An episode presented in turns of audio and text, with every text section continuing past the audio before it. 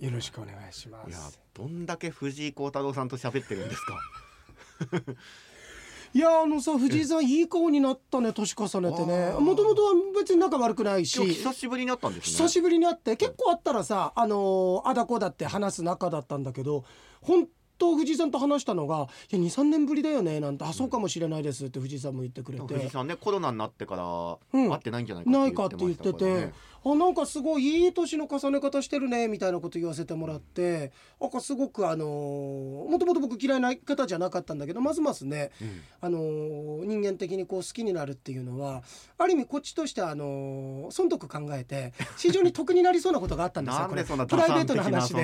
うん、ええ。褒めといてよかったと思ってよね。いやなんかねこれちょっとプライベートな話なんであれなんだけど、藤井さんと俺にすごい実はねものすごい共通点があってえ共通点がマジで？って。で、はい。藤井さんにとってはそれ何の得にもならないんだけど 俺にとってはめちゃめちゃ得になる話で。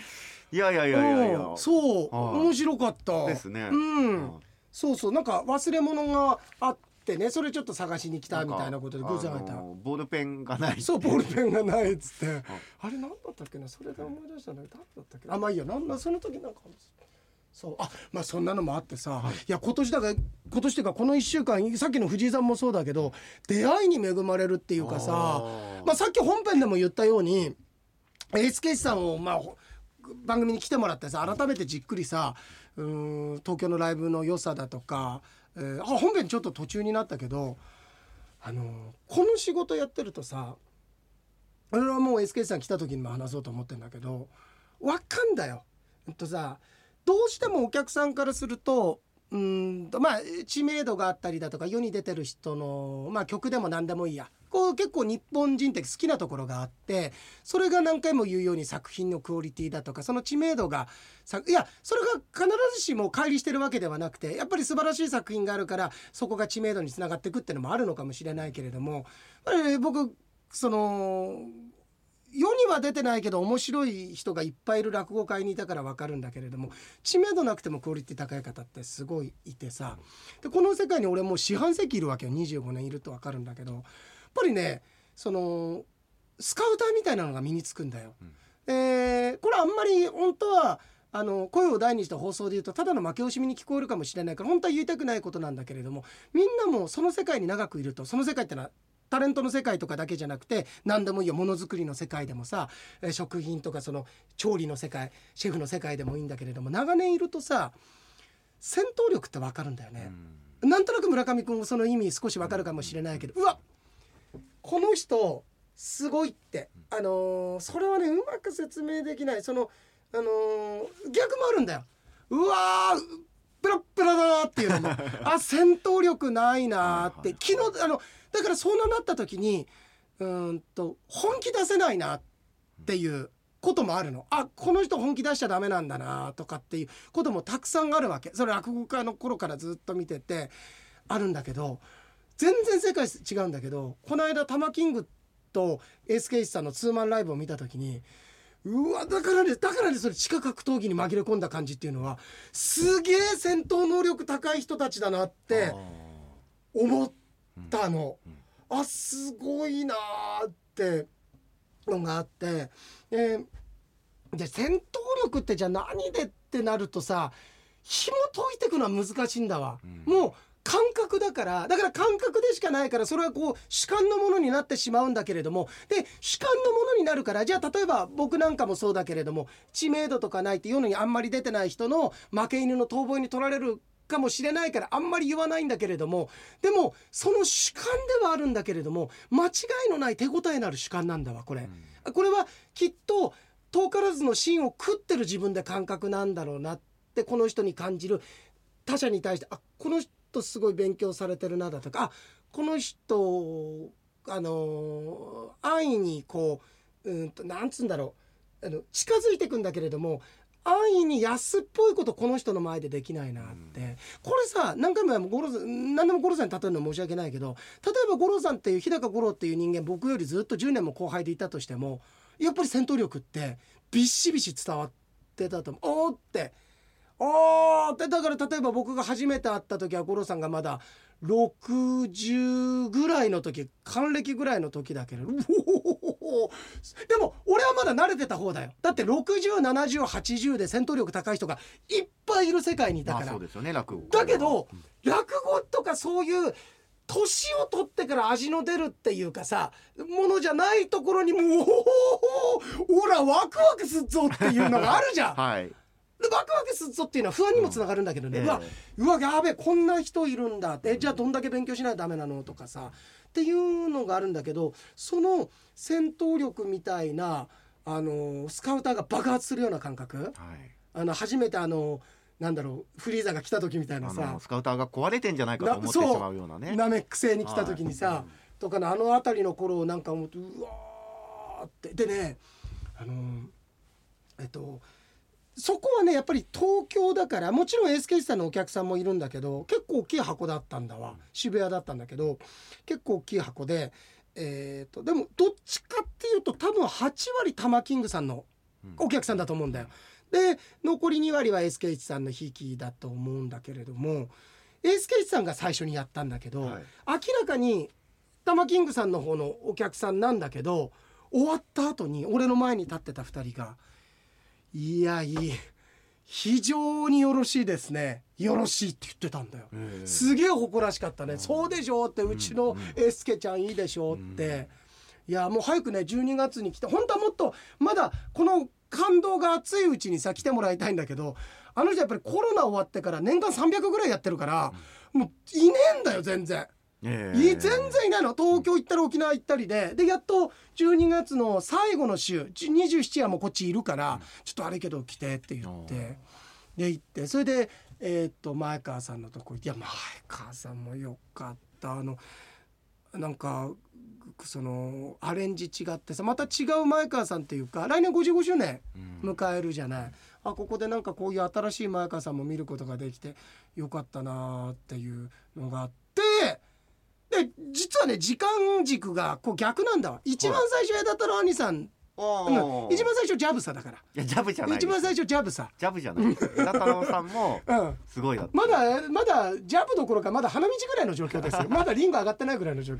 いやでもよかったんだよ。はびっくりするぐらいハゲていいやたさだからそれは分かったんですけどもっと内容ちょっと村上君、は君失礼だな、ええ。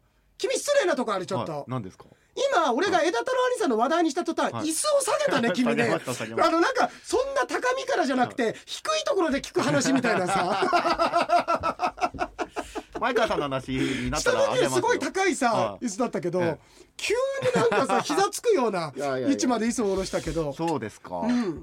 まあでもなんでしょう、しばらくこう面と向かって正面から見るってこともやっぱなかったんじゃないですか、てか枝太郎兄さんに言われた。初めてじゃないって。うん。だ芸人を正面から見るってことがいやゼロではないと思うんだけど記憶にはないね。まずそんなことありえないから、ええ。袖からしかからね客席なんかそう座るなんてことはね落語家になった時点でもそれはありえないことだから、うん。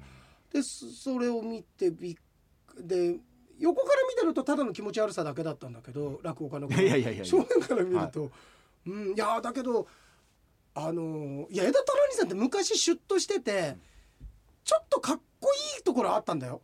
昔シュッとしててさ、はい。うん、ちょっときき切れ味のあるような顔してて、ええうん、今もう生倉になっちゃっていやいやいやかそんなことないです。なっててね、はい。やでもあれが腹立つ。本当にオチ言った後なんとかだぜみたいなの。手拭い後ろに投げるみたいな。いやーこれかっこ悪いな。もうあれだけは本当に注意い、した。らかっこいいと思っていらっしゃるってことですか、どうそうなの。のあだからねどうだって言われるの兄さんに、い。や正直に言え。で絶対正直に言ったら兄さん怒るからあれだけどでもそれだけは言った。兄さんってあのこれ褒め言葉として取ってもらいたいんだけどあの気持ち悪い引き出しに今入ってると。なのにそこでかっこよさ出そうとしてるから良さが全然生きないから気取るのやめたらもうちょっとなんかすごくみんなにあの愛されるっていうかさ、うん。あのみんなにこうああのあの枝太郎ねみたいになるけど、どっかちょっと気取り屋なところがさ、はい、あるのさ、うん。バカになりきれたらいいんだけどだってバカになりきったってあの人すごい書く能力あるんだから、はい。で一個致命的なのはこれはもう兄さんにも言った。で正直に言えって言ったから。で兄さんの僕名式も見てるわけじゃない。名式も見ててものすごいえーっといわゆる創作能力あるんだよ。はい。クリエイティブ能力。クリエイティブ能力があるんだよ、繰り返しただけだけど俺も、はい。繰り返しただけど、ええ。クリエイティブがクリエイターなんだよ。クリエイタただ、はい。びっくりするぐらいハゲてるんだよ。ーいやいやそれ名識関係ないでしょうよ。でも村上君名式あるんだよ一応。ハゲてる名式あの若ハゲ気をつける名式ああーでもまあそれはさておきびっくりするぐらい演技力なんだよ。あの兄さんねやっぱりねあの鉛が通れないんだわ岩手の名前あのねちょっとしてんの落語が、うんうんうんあのトロットロトロットロしててやっぱりほその前に出てきた二つ目さんとかの功績ってすごくいいんだよね。で兄さんはそれは自分がウィークポイントだって分かってるからもうそこを生かしてやりゃいいんだけどでも兄さんとしてはうまい落語やりたいっていうのがすごく強いんだよ。でもそこじゃないんだよね。兄さんにしかできないものって絶対あるから。うんなんかこうなんと言うんだろう、うんともう落語やろうとしなくていいんだよ。桂枝太郎やろうとしてくれたらいいんだけど、なるほど。うん、まだなんかさ魅力ですからね。そうそうそうだよ。はい。それが魅力なんだよ。なんだけどそこじゃなくてやっぱりいまだにあのーなんだろう古今亭新潮になりたい。新作やってんのに古今亭新潮師匠みたいな口調憧れるだとかさそういうところがあるからうん 本気のダメ出しじゃないですか。しましたね。ですよねこれね。した、うん、したんだよ。本人に言ったんですね。言った。これは言った。いやだって言ってって言うから、はい。であれさあのーもう作家なんなって。もうさ出るのやめても作家の方がいいんじゃないか。ただただね有さんが残念なのは作家になったとてね我が強すぎるんだもう強烈に佐々木修一っていうにあこれあの円狩町の町長の町長の方じゃないよ。あの、えー白佐々木修一の方じゃないよ、はい。黒佐々木修一のお話してるあのえっ、と枝太郎兄さんはやっぱりね我が強すぎんだわ、はそれがもうねもう名式伝えたらもう本当にもういやそうだろうなっていうああ分かるわってああそれすごいねって兄さんにも言われたけどそれがあるから裏方には収まりきれないんだよね。ちょっと藤井幸太郎さんとねちょっとお話をしてね、なんかこう学ぶべきところをそうだね、そうだね、あ、今の藤井さんちょうどいいかもしんない。今の藤井さんちょうどいいよ。だそしたらまたそこで、あのー藤井さんいい場所ご案内してくれるから。いい場所にご案内してくれるからすごい縁ができると思うの。でね。俺一緒に行くからそこ。あ行くんだ。東京行ったらさ、はいはいはい。東京行ったらそこ行くから、えうん。え。でもさでもねやっぱりね今興味さ今落語ブームっていうか古典ブームなんだわ。はい俺らが前座の頃って新作ブームっていうか新作を作れないとなんか芸人落語家になった意味ねえじゃんみたいな新作やってる人かっこいいみたいなところがあったんだけどうそこでもうダメになった人いっぱいいるんだけどさ あの本来落語家としてやるべきことをやらずにね、はいはいた人もいっぱいいるんだけど今やっぱり古典ブームなのよ。新作よりもやっぱり古典の方がお客さんつく中でそれでも新作をやってる人たちだけの会だったんだよ。でその会はやっぱりお客さんもねあれどれぐらいだろう？満席で200300ぐらいの中50人ぐらいだったんだけどなんかちょっと神々しかったよね。あなんかすごい戦ってるこの人たちって頑張って戦ってるとか。設定とか面白いんだよ。あの喪服キャバクラとかさ。ええ。キャバクラのコンセプトキャバクラで、えっと、葬儀がコンセプトになってるうキャバクラの話だとかさそういうのがあったんだけど。だけどさ これちょっとやずてこれ本編でも言ったけど、はい。やっぱりあのーみんなあの落語家のちょっと弱いところって意外となんつったらいいのかなあのいやそんなことないねみんなあのアドリブとかも聞くんだけど割と落語っていう世界って用意するものじゃない、はい。落語と稽古,、うん稽古するはい。だからみんな枕を用意してきたと思うんだよ。だけどやっぱり今のその落語界の話題って言ったらパワハラ問題っていう話題があるからみんなその話して もう分かったからっつって。いや今すごいんだよ。あそうなんですね。そうあじゃあ村上君まではまだ知らないぐらいか。うん。でもねなんかね昼のワイドショーでももう取り上げられるんじゃないかぐらいに枝太郎兄さん言ってたんだけど、師匠があ弟子がやっぱり師匠を訴えて、でで周りも外野もこう騒ぎ出してじゃあそれだけじゃないよ。兄弟子があーにこういびられただとかってこと「MeTooMeToo」で。それこそ あのそうなるとさそうなると村上君はい。そこでさ、がぜんねはい。こう輝きを増してくるのがそういうなんか揉め事とかに、はい揉め事の影にあれ俺携帯あ村上君そこにさ、俺はい。ええ。テーブルの上にあのあれがあるテーブルっていうかそのあ今ちょっと待ってくださいね。えっ、とあの 揉め事の影にはい。利口ありですよ、あリコあのリコあのあの枝田さんとなんか喧嘩したね。はいあのリコが MeToo 運動を今やってましてええええええ。ーっとねリコが MeToo 運動をやってて。えまあね、うん。あのーもちろんね厳しくね指導するっていうところあのとハラスメントっていうのは違いますから。違うんだ？うん。けどで今ね何言ったってちょっとでも擁護するようなこと言うと全然関係ない外野からだからダメなんだって今このご時世はそうじゃないんだっていうことなんだけどだからあの芸人ってさ本当に社会不適合な人間がさ本来なってたんだよ。俺だってそうだよ。俺普通の社会じゃ生きていけないような人間がなってくしそれやっぱり誇りに思ってやってて。ででいびられるとかさ俺は割とそのあたりうまかったけど枝太郎さんがすごいまあこれこれこそ枝太郎さんも言ってたけど今訴えたら絶対勝てるよって思われるけど正月2日に小板兄さんと枝太郎兄さん2人とある先輩に呼ばれて僕はその先輩に可愛がられてたんだけど2人に「あんたたちねもう芸人やっててももうこの時点で女性だって分かっちゃうんだけどさ芸人やってても絶対売れないからやめて。もうやめた方がいいよあんたたちなんか。芸人として絶対売れないんだからって普通に言われたりだとかあったりだとか。でえっとリコがさ、うんとちょっと待ってね。えー、あこっちこの辺りかな。えー、っと待ってよ。こういう時にくっそ枝太郎出てこねえな。あこれ。はい 枝太郎兄さんがリツイートでこれ誰か分かっちゃうよって書いてあるんだけどリコが前座の頃ある先輩にボコボコにされたことがある。当時でも訴えれば確実に勝てる案件だったが自分が怒らせたんやし周りにも迷惑かけたし相手の生活もある。何よりたとえ勝ったとしてもその後業界に居づらくなる。そんな煩わしさを承知の上で訴えるというのは相当な勇気と覚悟が必要だっただろうって今のその問題に対してね言ってるんだけどすいませんこれ一問の問題なんですこれ。は いうちの一問の問題なんです、えーはい、なんですけど、はい。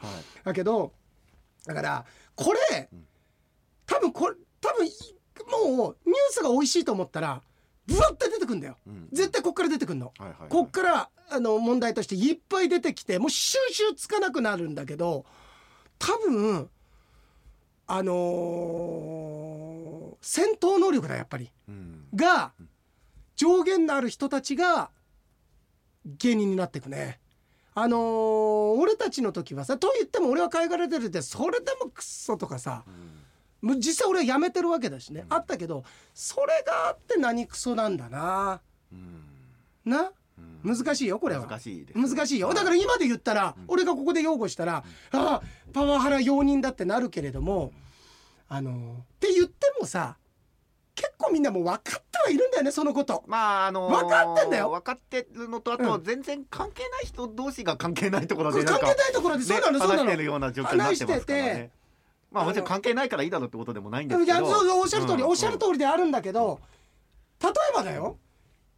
あのーこんなことある。もうこれ P 案件ですよ。あのーはとある師匠がさ、いええーあの もうここ P もうこっから P ですよ、はい。あのもうこの師匠はいいよ、ええ。師匠のところは残し。て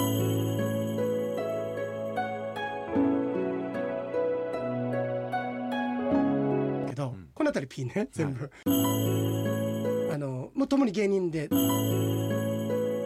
めえあれだろ。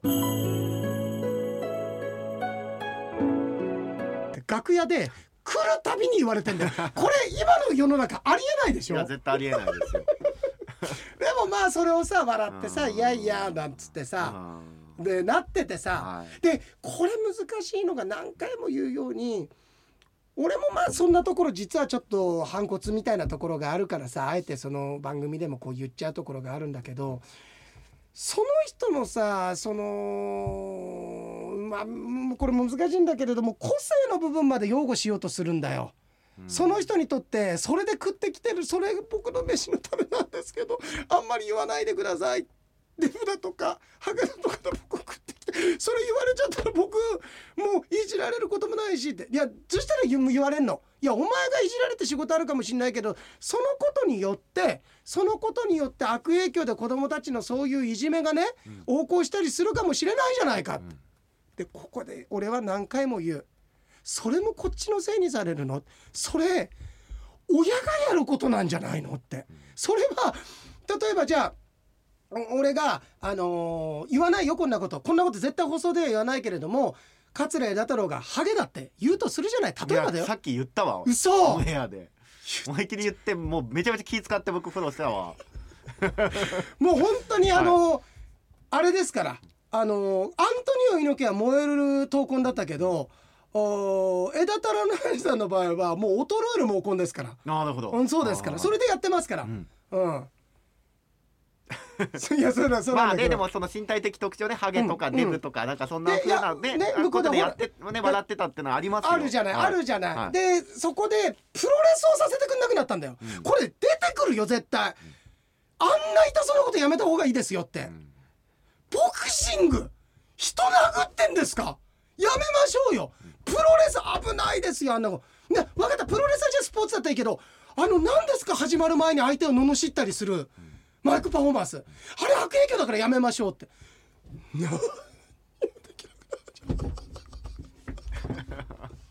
いやでねそれで、まあそうなんですよね。あのうんいや。究極突き詰めたら何にもできなくなっちゃいますからね。もできなくなっちゃうんだ。よ、はい。でうんとだからそれはじゃあ例えば俺が自分があのーと俺はそうなんだけど例えば村上君が何かの放送とかで何か言って、なんかひひけなすようなこと言ってそしてうちの息子がそれを待って、えー真似して誰か友達をハゲだとかなんだとかって言ったと、そしたら俺は村上君じゃなくて親として自分を恥じるよ。あちゃんと育てられなかった言っていいことと悪いことテレビを見てこれをねあのこれフィクションの中での出来事でそれぞれのキャラクターの中でもうバイキンマンなんか出られなくなっちゃうぜバイキンって言われてんだよ。そんなことさでももう横並びになっちゃうじゃん。いつかのゆとりになっちゃうよこんなリトル教育みたいになっちゃう。それだったらやっぱり俺はあ違うよってお前ダメだよってあの人はプロでやっててプロの世界の中で信頼関係の中でやってていくんだからあなたがお前が自分の同級生に言うのとは違うんだよって。それで相手が辛いって言って、えー、と先生に言われてお前は怒られて俺もお父さんも先生に呼ばれたんだろって。それはお前信頼関係できてないのにそんなことやったらお前がやっぱり悪いよって。責任はお前とそれを教えることができなかったお父さんとお母さんにあるごめんなさいっていうことに。だからそれは俺はその相手に対してもう深く頭を下げるけれどもそのエンターテインメントに対しては何にも思わないよ。いつの頃からかやっぱり自分で背負えなくなってきちゃったの。これね全部つながってるよ。全部つながってる。世の中がいろんな方をこう弱者を守るっていう体でいろんなところをこうゆるゆるにしたったせましてしまったせいで土台がないことになっちゃうんだよ。つまり自分でも土台がないから責任し負えないからどうにかして人のせいにして今のこの鬱屈した世の中だとかあの呼吸困難になりそうなこの世界をなんとか批判したいってことが増えてるけど申し訳ない。やっぱり自分で呼吸できるように自分の土台作らないとダメだよ。自分のせいだよ。やっぱり自分に俺はあの責任を持ちたいもん。そうじゃないとなんか俺よく言うけど自分で死ねないから。うん、結局いつか人間死ぬんだから。そうなった時に自分で生きてきたって感覚を持って死にたいっていうのは俺はあるから。ただ絶対これあの俺もあの、まあ、今までもないしこれからもないけれども例えで言うけれどもあの枝太郎さんがハゲてるとかってね例えば言うとするじゃん。村上くんが。あ僕がね。僕が、はいはい。あ言うと俺はそれやっぱりダメだよって言うよ、うん。で言っちゃいけないことだから、オンエアでね。うん。だからそれは俺はそこのところは履き違いないでもらいたいってことは伝えたいね。よく言うわってことですか？うん。確認したくなるよね。ここまでここまでロジックが破綻してると、よく言うわってことですか？ら いやでもそうそれあるじゃないですか、うん。じゃあ僕がね枝太郎さんってうんキーワードが出てきた途端に、そのいじるモードに入ったらやっぱそれは違うじゃないです違かう。だから俺はね何回も言うように、あなたがそこがすごく素晴らしいよっていうのは俺それ自体あんまり許さないっていうかさ、うんと例えばだよ、うんと五郎さんなんかもそうだし俺なんかもそうだけど俺らの中でいじってんだから。うんで例えば五郎さんと俺ともう一人第三者がいて五郎さんがいじってるようにその人が俺をいじってきたら五郎さん多分すげえ言うと思う、うん。お前余計なことすんじゃないバカ野郎って、お前がいじっていいような人間じゃないよっていうように俺も例えば俺たちの仲いい中でえっ、と枝田成さんいじってるけれどもじゃあその一緒に俺のことを応援してくれててなんか枝田成さん身近に感じてる人が近くに行った時になんか枝田成さんをこう揶揄するようなこと言ったら「いやそれは違うよ」って、それあ俺そんな人と付き合ってたのってがっかりすると思う。あそんなバカだったんだって。それは違うでしょっていうことはあるよ。まあね、でもよくあるんですよね。ライセンスってあるよ。目に見えないライセンスってあるからね。目に見えないライセンスがあるから、はい。ちゃんとそれを見分けることができるかっていうのも戦闘力につながっていく藤原さんかどうかとか、そうそうそう。あのか、えー、妹さん。妹さんかっていうことで、はい。あのーサーファーのサーファーのあのサーフィン道具売ってるコントとかやってるもいたんだけど。にガキの使いに出てくる、ね、のあの前説やってる、はい。もうやってるのではないよ、ではないんですね。ないよ、はい。うん、なんですかねでもあのー、おい！はい。なんすかねってお前あいまいち受けながらかったからって、もう一回あのこっちの線路乗ってこようとしたけど ダメだよお前。乗せてくれない乗せないよお前。なんでお前？それ企画が違うよお前。企画がお前。N ゲージじゃない N ゲージじゃないよお前。お前なんかプラレールみたいなさゆるいやつ乗って俺の方に行こうとしたけどお前そんな目子供ができるやつじゃねえからな、そうなんですね。すごいほら一つでここまでさ、うん戦闘力見た俺の。多分出会った瞬間に分かってまいすよ。やいやとんでもない。でもねでもさうんと俺は自分がやっぱりねうんすげえすげえ生意気なというか偉そうなこと言わせていただくと戦闘力が見えるっていうのは実はつ辛いところもあってあこの人この戦闘力だけどやっぱりこうなんだって、でこの人すげえ屈したものあるだろうなって感じがするの。もったいないって自分でだけどそれを吐き出すと日本の世の中は負け惜しみだとかうん。取られちゃう。確かに戦闘能力ない中でうだうだ言う前座とかもいっぱいいたの。うん。いっぱいいたから難しいのさ。まあのね引き出しが同じ中に入っちゃってるから、はい。そう入っちゃってるから。うん。だけど見えてよかったのはなんとなく本物っぽい人は肌でわかるっていうか、うん、だから本当にすごい売れてるような人でも本当に戦闘力もちゃんと高くてさ、あのー名と実が合ってる人もいるけれども名と実がこう噛み合わない人もいっぱい出会うわけさこの世界にいるとさ。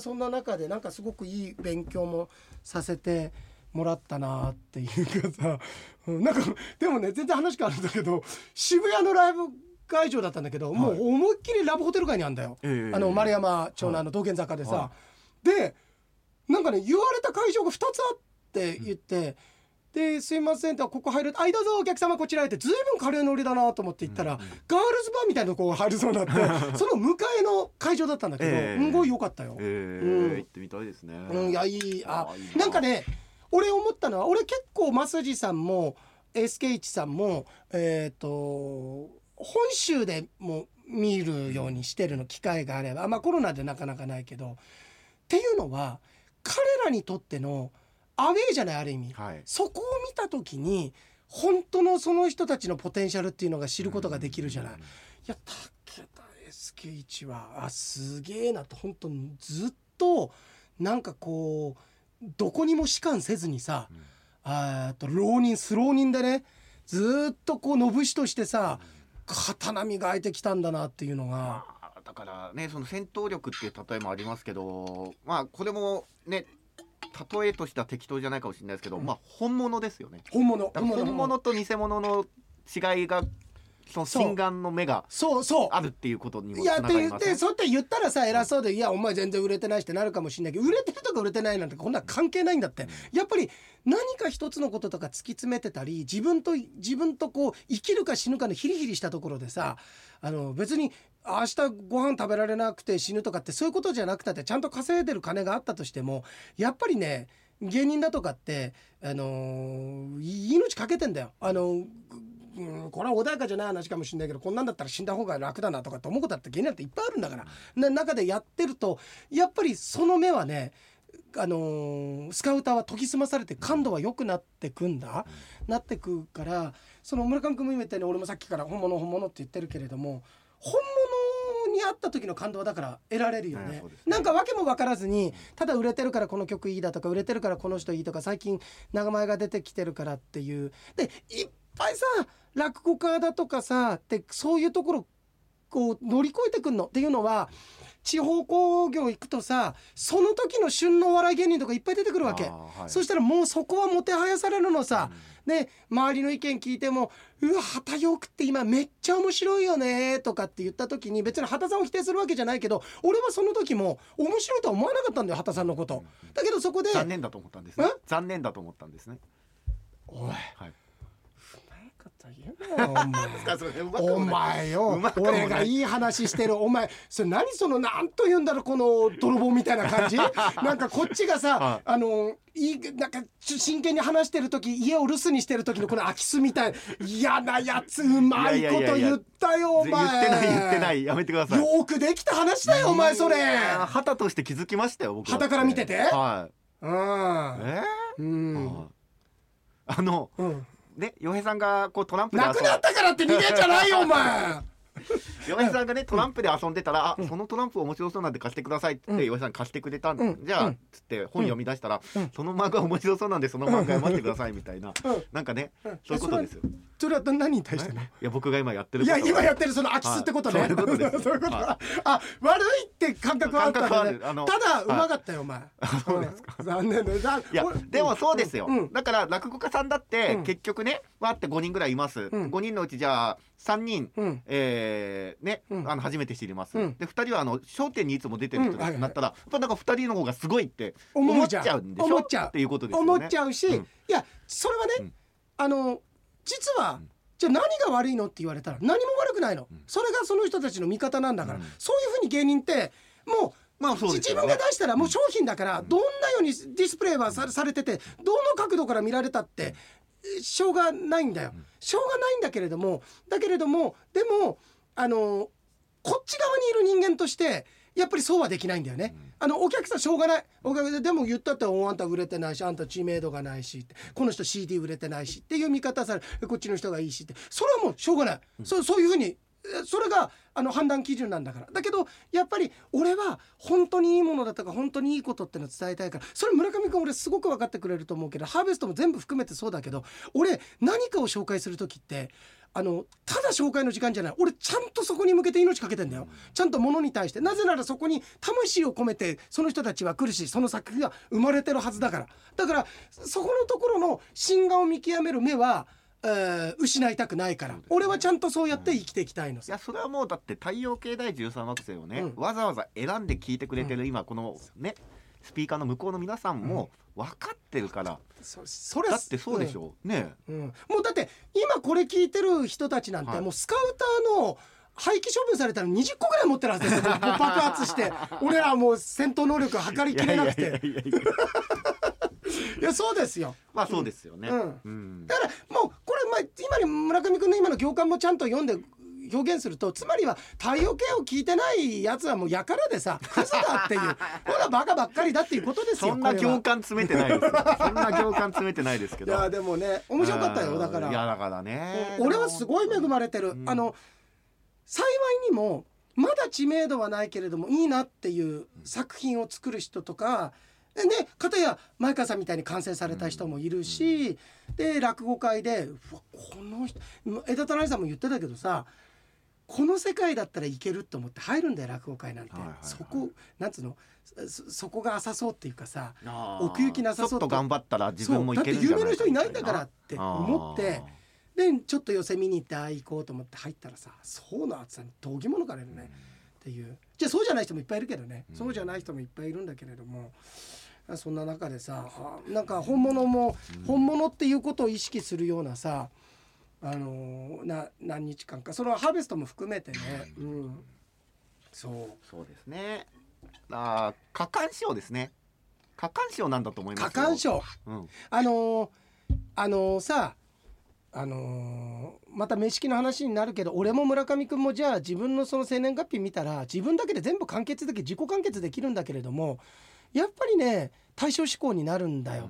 多分あの過干渉ってなんでかっていうとやっぱり欲張りなんだよ。まだ欲しいんだよいろんなもの。あのそれであの一回自分をちゃんと見る勇気がないんだと思う。本当にちゃんと見たら自分が何でもないことに気づいちゃうから。でもね何でもない俺も何でもない村上君も何でもない人間。言ったら前川清さんだって何でもない人間だよ。だってあのなんだよ。みんな何でもない人間なんだけど自分の何でもない人間ってところ一回焦点を当てた後にそこからのセールスポイントって何かって必ず名式にもある出てくるだけどその勇気がないからとりあえずえー称賛もねあるいは気を方言全てぶつけたとしても自分にそれほど傷のつかない他者に対してそこを自分を埋めていこうとしてるっていうことがやっぱり過干渉につながっちゃうんだよね。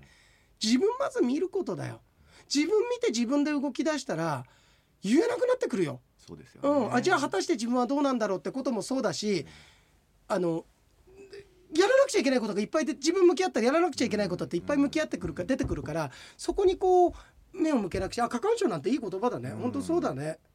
まあね、何を思おうが勝手なんだっていうことに立ち返ればいいと思うんですよね。そね。れぞれがそれで良ければね。うん、うん、なんか。いやそうだだからそこの当事者同士の問題でさ、うんであってでそこなんつったらいいのかなこれ。うんささっき言うようにやっぱりあの今自分はその世界にいないからあれだけどあ一回こう落語会これなんか再現まあ枝田愛さんも冗談半分には言ってたけどい冗談半分に言ってたけど昨日なんか楽屋で真打ち自分で着物畳んでたぜなんて言ったんだけど、下手したらこれすら畳ませられなくなるよ。うん。前座で「おいお茶持ってこい」なんでお前お茶出さないんだよバカ野郎。また熱いなこのへったくそにお茶入れやがって。こんなん左半時だからね。でそこで覚えてくんだよ。そこで決まったらきっと覚えていくおいお前早く着物畳めよバカ野郎。なんて当たり前なんだから。お前俺この後あるんだからさお前早く着物。お前変なおいしわつくだろバカ。いいよお前。立ててんだお前こんな入りたてはダメだよお前お前。立てこんな当たり前なんだから。それできなくなるよ。あでしょ決めた。いやいいいやいい。俺自分で畳むからいい。何その楽屋。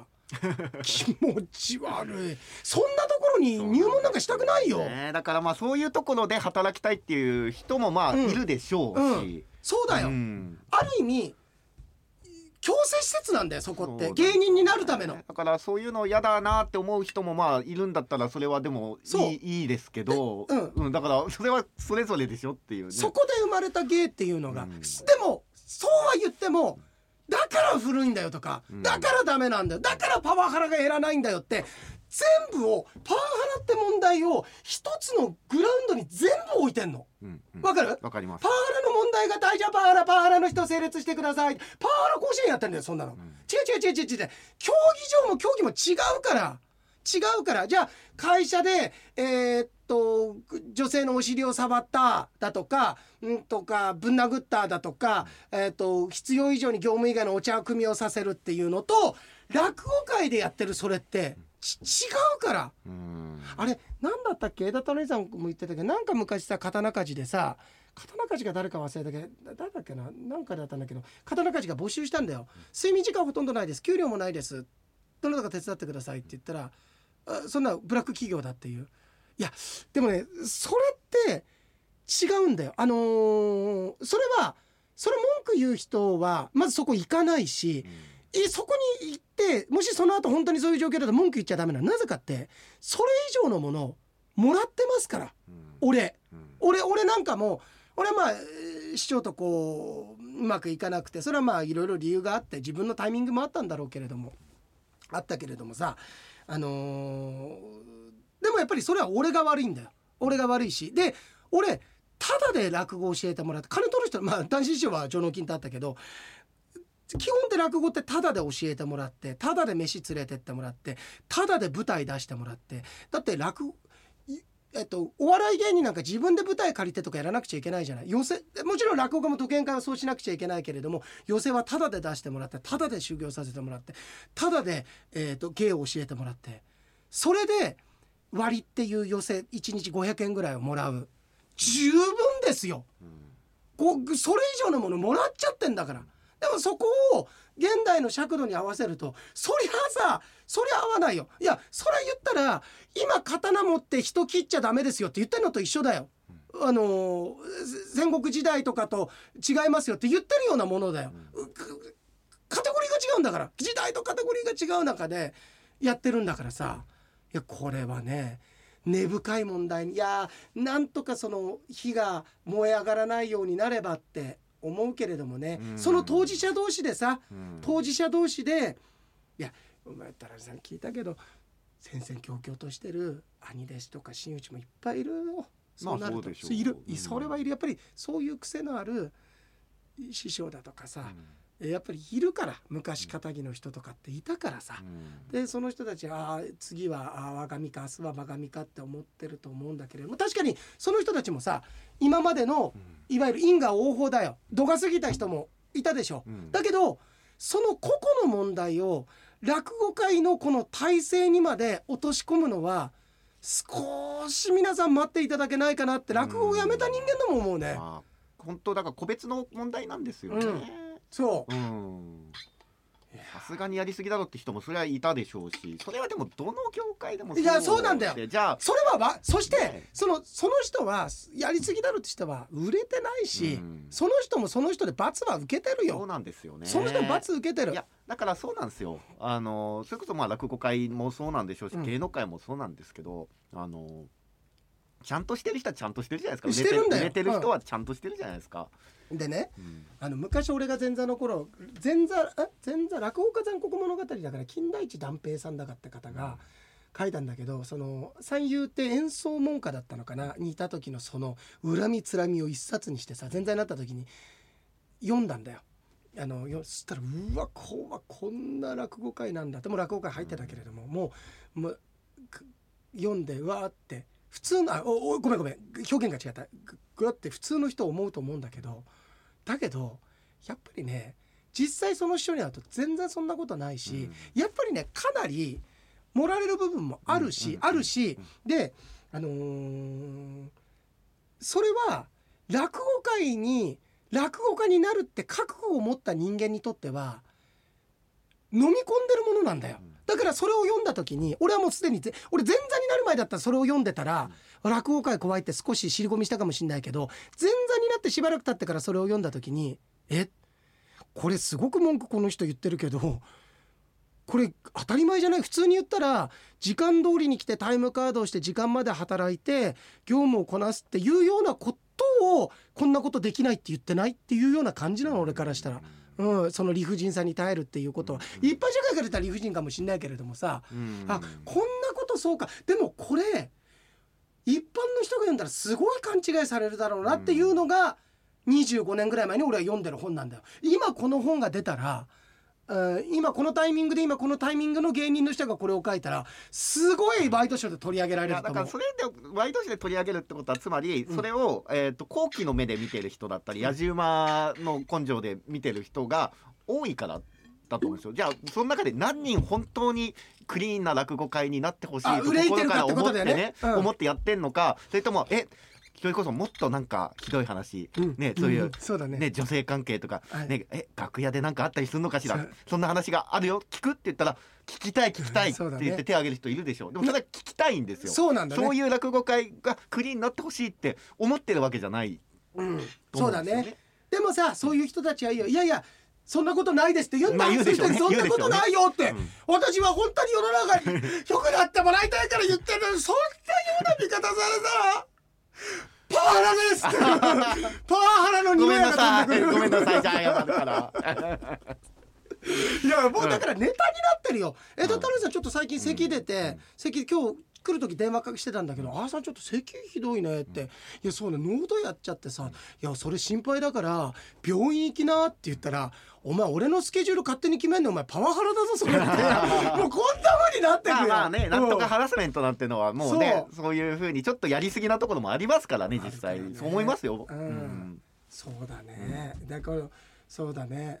でも俺は俺だってやっぱり古い世界にいたから普通で言ったらハラスメントだと思われることをやったけどそれを当時はそのハラスメントって言葉がなかったけれどもさなかったとしてもなんか訴えたいだとかってのはそれはなかったね、ん。いやそれはやっぱりやめたやめた人間が言う覚悟って言葉を使うの変かもしれないけれどもでもこの業界に対してのそれは覚悟があったから、うん。うんいやだからねでも根本的には変わんないと思うんですよ、うん。これ例えばあのいや時代の流れなんだよっていう人いるかもしれないけど、うん。僕時代の流れだと思ってなくて別に大正時代も昭和の時代もそういうなんか理不尽なね、うん。そういういじめのような類のことは嫌だなって言って立ち向かった人もいるし、うん。それが問題になってうん。やめてった人もいるし、もうねこのだから別にそれが今そういう風になってきてるっていう、ね、わけじゃないんだ。そう時代の流れとかっていうのは違うと思います。あのーだからこれねやっぱり文明の功罪があって、うん。当時はすごく狭いコミュニティの中だったと思うの、だけど今は何か問題が起きた時に広くそれがし知らされるこまあ、とによって、SNS でねバーッと広がる拡散される。それ自体すごくいいことでもあるんだよ、あの MeToo 運動で本当に良くなかった、うん。例えば映画館映画界でさあのセクハラで抱かせないとやらせない、うん。あの映画に出さないとかこんなの言語道断だよ、うん。何回も言うように俺あのその性別でこう仕事見るってことが全然なくて、なんでかって俺よく村上君とかいろんな人でも言うけど女性のタレントさんが来た時に「あ可愛いですね」とか「素敵ですね」って俺絶対言わない。なぜかっていうとすごく失礼だと思うからそんなんじゃない才能でこの人はここまで上がってきてるものがきっとあるはずだからっていうところもあってね。言わないところもあるんだけれどもまあまあそのそのなんかそのごめんあの抱かせる抱かせないとこからその話に行ったんだけれども。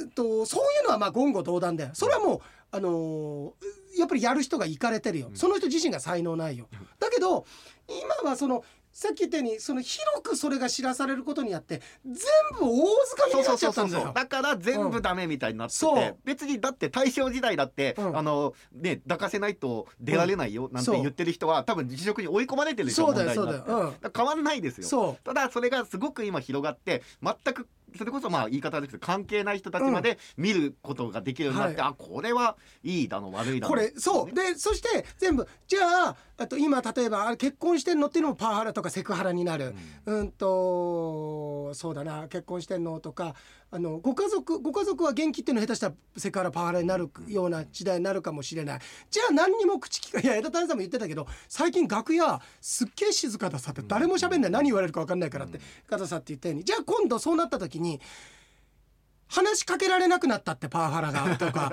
もうどうすりゃいいの？ね。ちゃんとあのねこんにちはうん。元気ですかって話しかけないと、うん。それ無視だよってとかなるっていう。ね。うん、で「こんにちは」って声かけられました、私機嫌悪かったのになんか必要以上に挨拶を強要されて機嫌悪かったですとかって。ありえこれ冗談でも何でもなくそういうことやってんだよってことさ。だから自分の機嫌は自分で取んなさいって話だからそうだね。れをだから本当干渉しちゃいけないあとそうあと自分の機嫌と責任は自分で取れだよ、本当に。そうだからさっきの親の責任もそうですけそどそれは自分たちで取っていかないと。だ究極突き詰めた時にあの何だってそんな理想な世界ないでしょ。いやないよ。いや理想じゃないし。全員が理想なところで揃う一線ってないんですよ。い。やもうそれはみんなが、あのー死んでる時だよそんな。の みんなが死んでるはい死んでる時だよそんなの。そうそうそう。だからある人にとって気持ちいいことがある人にとっては気持ち悪いかもしれないし、うん。ある人はこれがいいと思ってるけどそれは良くないと思ってるかもしれないし。だから俺これ何度となく話してるけれども多様性認めようって言ってるくせに多様性認めてないの、うん。え多様を一緒の引き出しに入れてパワハラですって言われるかもしれないけど俺は。もう何も言えなくなっちゃいますねそう何もなるとね。言えねえよ、うん。ほんと北島康介ですよ本当に。何も言えねえ何も言えねえよ。あの時言ってたんですね、うん。北島康介さん分かってたんだ。めっちゃ超気持ちいいだって卑猥だって言われるよ。卑猥セクハラですって言われるよ。いやいや何が気持ちいいんですか？まあね。何ですか？それは泳いでいた時に股間が水の抵抗を受けて気持ちよかったってことですか？セクハラです！いやおかしいでしょうよね。それで超気持ちよかったんでしょ？う卑猥です。まあねだからもう。そもそも金メダルの金。うん。卑猥です。卑猥じゃないわ。じゃあ変えますか？銀と銅はいいけど金は変えましょうよもう。金は変えてください。変えます変えます。いやらしいなんか正規を想起させます。正規を早期正規を想起させます。玉キングさん。はい卑猥ですあなた ちょっとかけてんじゃないですかかけてんのさ。はい そうそうかけてんかけてんだから。それは そう。もうかっこいいよね。だってさ、メディアにあんまり出る気ねえじゃんもう。まあまあまあいや出る気満々なんだよ。満々なんだけどさ、はまんまんま満々もいやらしいです。何言ってんですかもう。もう、はい。セクハラです。セクハラじゃないですよもこういう番組ってあっていいと思うよ。今これはラジオクラウドだけどさ、これってギャーギャー言ってるようでいて結構意外と芯食ってるって自分で言うのもなんだけどだからそれで別にそれをさちゃんと笑いにできてると思うよ、いやみんなだからいいんじゃないですか？それで、あの別にこれに賛同してくれって言ってるつもりじゃないですから、それぞれの意見がありますわない賛同3度って子供が生まれてくるっていうととはそれは女性技術だから卑猥です。やめてくださいそういうのは。それはだって洋平さんがね、うん。そういうことする気満々だからそっちに持ってって。また言ったね。すか？マンバなんですか？はい、うん、ダメです。そもそも、はいあの吉田照美のやる気満々でしたっけあれラジオ。あもうやらしいですよ。あれ昼に応援してって。それであれ不倫したんだからあの二人。そしたらあの、じゃあもう、うん。あのどうなるんですか、うん。あの如意棒とか持ってね。いやはい。如意棒、はい。如意棒はもう質感もなんかあります。如意みたいな。何言ってんすか如意なんかぬるっとしてるじゃないですか。卑猥ですそれは。棒なんて持ってのほかですよいやでも。あれははい。伸びる伸びる棒もやらしいじゃない。卑猥ですそれは。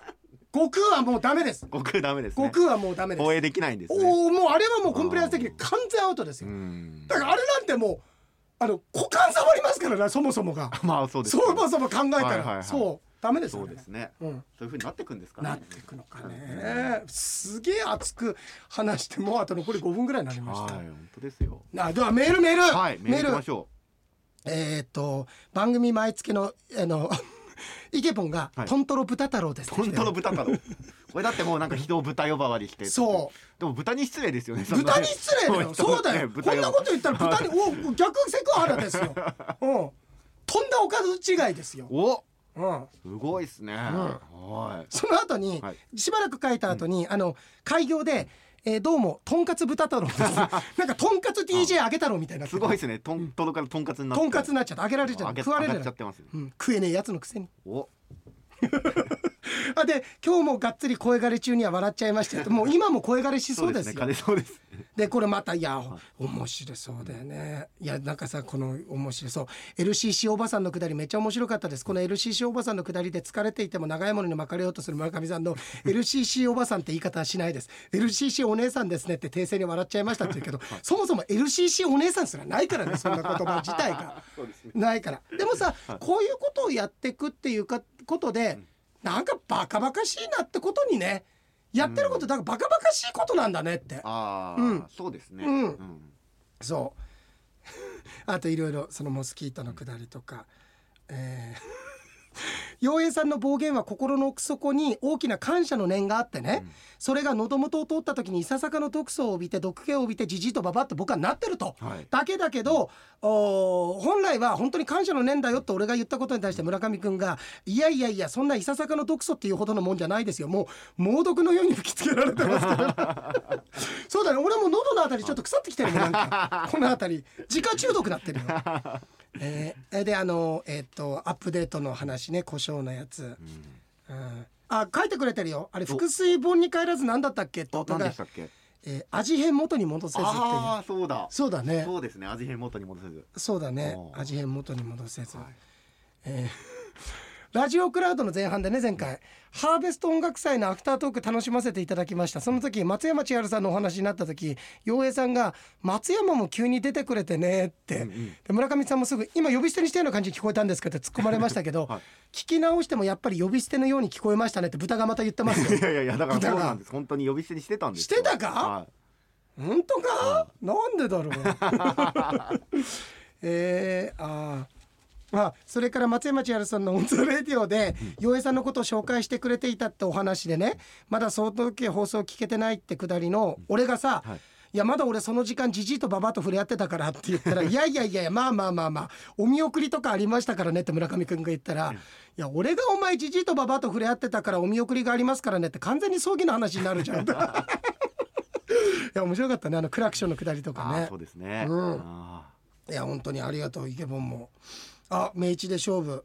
あのおめでとうございますって。誰か外れたってお便りが洋平商店の方に来てたけどいや的中ですよあれ。ーまああれじゃないですか。厳密にねうん。ナミュール一着じゃなかったじゃないかっていうことをね言ってんのかもしれない。パワハラですよその。パワハラですよそんなのはそうですか。うん、しかも俺しかも自分でそうやって当たってるって言って馬券も取ってないわけですから。馬券取ってないって傷もついてるのにそこで予想も当たってないなんて言われた日にはもう立ち直れないですよ。確かにそうですよね。パワハラですよ予想してる人に向かっておん。前の予想なんて当たんないじゃないかって。パワハラですよ。そうだね。いやありがとう。あバリメロも席を切ったようにの感想をあありがとうございます。洋井さん村上さんは大腸カメラの経験ありますか？僕は鎮静剤で眠らせてもらってやってます。あある？僕胃カメラはありますけどねあ大腸まで行ってん行ってないかな俺ねドサンコワイドの医療ロケでえ大腸カメラを飲むやつやった。え飲むやつ飲むやつ、ええ。飲んで、はい。ここの中ではい。ずっとねその間ねお腹に腹巻きみたいな、なんかこの撮影する機材をつけとくんだよ。で何時間かつけてていずれはこう弁としてそのカメラ出てくるんだけど、そうそれやった。だから苦しくなかったよ。あそうですか。でもねじゅ結構でかいグミ飲むぐらいな感覚。あーでもグミを飲み込むなんてそんなもんそう。えー卑猥なこと言っちゃダメです。せからこれ。セクハラですよ。はい。もうよさん気づいてないかもしれないけど、バリメルさんしかも鎮静剤とか言ってますからね。しかもこれ、はい俺に言わせてるわけじゃん。これ隠しようじゃん。おいお前バリメロお前。メロってちょっとやらしくない？なんか。メロってちょっとなんか。そうですか？メロってなんかさ。メロって？ずっとずっとじゃあ奥さんと二人でまたメロって言ってるって。やらしさ楽しんでたんですよこの二人。夫婦で。いやいやそれ言ったら夫婦のそのあれをばらされてってセクハラだって訴えられますよちょっと待って他にないかな？排泄物が透明になるまで飲み続けなければならないのが大変ですっていう。ほらそういう性癖のことも言ってるじゃん。どういう性癖？これほらそういうやつだ。バリウム？バリウム。はい鎮静でやらしい。あでさラジオネーはい。ムなんでか、なんでかさん。この人さラジオネームなんでか？かっこさんでしたってこの人は俺がラジオネームさんつけないの知ってるからもう絶対私はさんつけてもらわないと嫌ですっていうことがあってはい。もうよろしく頼むよってなんでかが言ってるってことでしょ？いやなんでかさんがね言ってるんですよ。言ってないよ。さんはだからまあ呼ぶとしたら継承つけたと3でお願いしますってことじゃないですか、さんか。はい。ででねはい。10月19日ラジコ5度聞きした後5回も聞いてくれて。10月19日っていつさ？水曜日に多分あれじゃないですか。タイムフリーで聞いてくれたんですか？ああなるほど、うん。えマイ STV から探して写真を見ております、最初大通公園のバラバラかと思いましたが拡大した葉っぱでしたのでピンクの葉っぱは綺麗ピンですクの葉っぱね。で洋平商店を聞いたと思い出したようにラジコで後聞きしてます。いやごめん冗談だけどこれどういうこと？あ僕方はツイッターにあのうん。多分あの赤い葉っぱの写真をあげたんですよ大通公園でまたあそうだ。また洒落たことやってたな。先客がいたようです。これやいやーもうやらしい。なんか 何あれ？ちょっとあの、うん。枝太郎さん風ですよねやだーそうだ。先客がいたようです。お前また手拭い投げただろどうやら先客がいたようででお前手拭い投げて。お後がよろしいようでみたいなはいお前。なんかあの写真のアングルもさええ増地さんの CD のジャケットに撮られそうななんか洒落たいい季節感あったよあれ。いやだからいいじゃないですかうんいい季節いやーかそれに反応してくださったんでしょ？うん。でピンク反の応ってや反応なんて言うんじゃない お前。反応してくれたん反だ応はやらしいこよのなんでかさんがね、うん。反応してくれたわけなんでか えこれなんでかってまさか酒井進さんじゃないよね？なんでかフラメンコじゃない？なんでかじゃない。うん、それはね、ん。酒井進だからじゃないの。ラジオネームがなんでかってなったの。なんでか。もう最近さなあの最近は分かんないけど俺がなんでかさなんでかさんじゃない、はい。酒井進さんと一緒に仕事しようとしてた時、落語やめる頃もう多分なんでかフラメンコ飽きてたんだろうね。もう,、えーもうアレンジがひどくてさはい「なんでか」なんでかのためがすごいよ。なんでかの、そのなんでかがなんでそんなためてるのかの理由を知りたかったよ。なんでかねそれはね、なんでかフラメンコ飽きてきたから。いや面白いですね面白いね。面白いですね面白いねこの番組。いや面白いよね。なんかこれさまあお互いのなんかあの自己満足って言われたらそれまでかもしれないけど俺は誇りに思うのは終わった後村上君と「洋平でした村上でした」って言った時に「いや面白かったね」って、なんとなくしみじみ言えるのは俺幸せ。うん確かに、うん、えー、そうですね。こんだけ酒井進にフィーチャーしたのは、はい。少なくとも今日収録日10月の21日なんですけど、はい。今日に関してはうちが一番だよね。ゆ まあ唯一唯一だよ。唯一こだよ。の話題を取り扱ったのは。そうだよ、そうですよ。うん、いやちょっと貸して、はい。ちょっと貸して、ええ。いやこれが今の話でもう、あのじじいきますけど、はい。あのー酒井さん、はい。これだからね。だからで全部だよこれ。ダメダメダ全メ部だからはすごいよね。偶然だよ。すごくない？いいやいやいやいや。うんそうですか、うん。はい行きましょう、はい。先日回転寿司でえー、ん？ルリも。ん？ルリルリですよねこれね。これちょっあルリも。うんうん。ルリも針も照らとせば光る。うん。いいですね、はい。えー先日回転寿司でルリも針も照らせば光ると言ったら、フグの薄作りのようなハゲ頭に懐中電灯を ちょっと待て待て待て待て待て。ちょっと待てよ。なんでこんなシンクロすんの？いやちょっと待って。これさ鳥肌立つよちょっとこれさ村上君も初見でしょこれ。出して実はねあの父のメールってその時の第一印象大切にして俺たち伏せるの。そう見てないんですよ。僕もだからね今読めなかったりするんですけどまさかこのハゲ頭の話になる。いやすごいいねやすごい。いや鳥肌立つね。すごいっすね。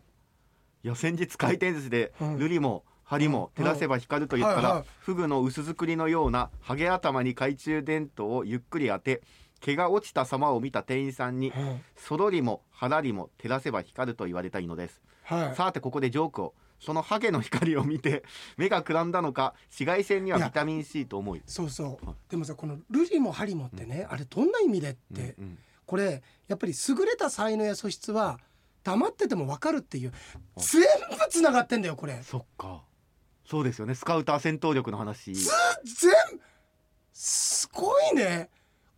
ジジイフリーザなんじゃない？こいつが こいつラスボスじゃねえの？あのだから、うん。僕らどうすか？あの、うん。最初に伊野さん見た時、うんちょっと違うな本物だな。今でも覚えてるも村上君が俺にはい「あの人気をつけた方がいいです」って言ったんだから。あの人あの人ちょっと面倒くさいですって言った今でも覚えてる。ニーカップレコードのバスツアーの時バスターのレコードからはい「ゆうさんちょっと来てください」あの伊野さんって人ちょっと面倒くさいかもしれないです」言ったよ。さすごいなと思うのはこういう時村上君はいそんなこと言ってないですって。普通の村上君だったら否定するけどよっぽど面倒くさい人だったから否定しないのね今ね。言ったもんね。今伊野さんとの信頼関係があるからね。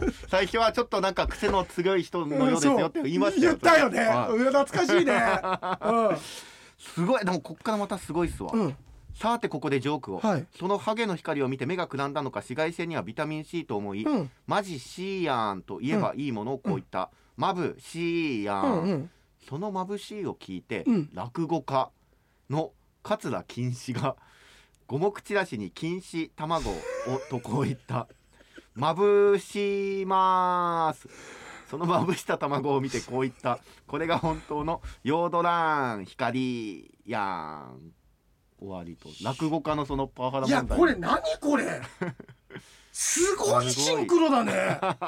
やだけど今日やっぱりこの話はするべきだったって。俺ほんとシンクロ体質だから、シンクロって体質だからやっぱり引き寄せてそれは何、シンクロって何のため起きるのっていうのは大丈夫だよってそれでよかったんだよっていうことだと思うんですよ。だからやっぱり今日はその話をするべきだったっていうことでしょ。すよね。でだって玉キングさんから、うん。最後卵の話で たまたまですからね。そうだよ。たしかも禁止師匠だからね。つなげたら玉金ですからこれ。玉金ですよ。逆だけど。盗聴になってる分盗聴にしたら金玉になっちゃうじゃないかこれ。お前。金玉で金金玉で金一以上で卵だからお前。金玉でよよっぽどお前直接的になっちゃったよお前。傭兵でした。村上でした。ちょっと待って村上君今もう一回ここ取るけど、はい。終わった後村上君が「いやーこれすごいね」って俺言ったら村上君が「い。やよいさんこれはすごいを通り越してすごいですよ」って言ったけど通り越してねえじゃんすごいよ。お前お前の中ですごいってとどまったままだよ。すごいを通り越してすごいんですすよごいってことはじゃあ結局すごいしかねえじゃん。ってそこ行き止まりだよ。ありがとうございました。はい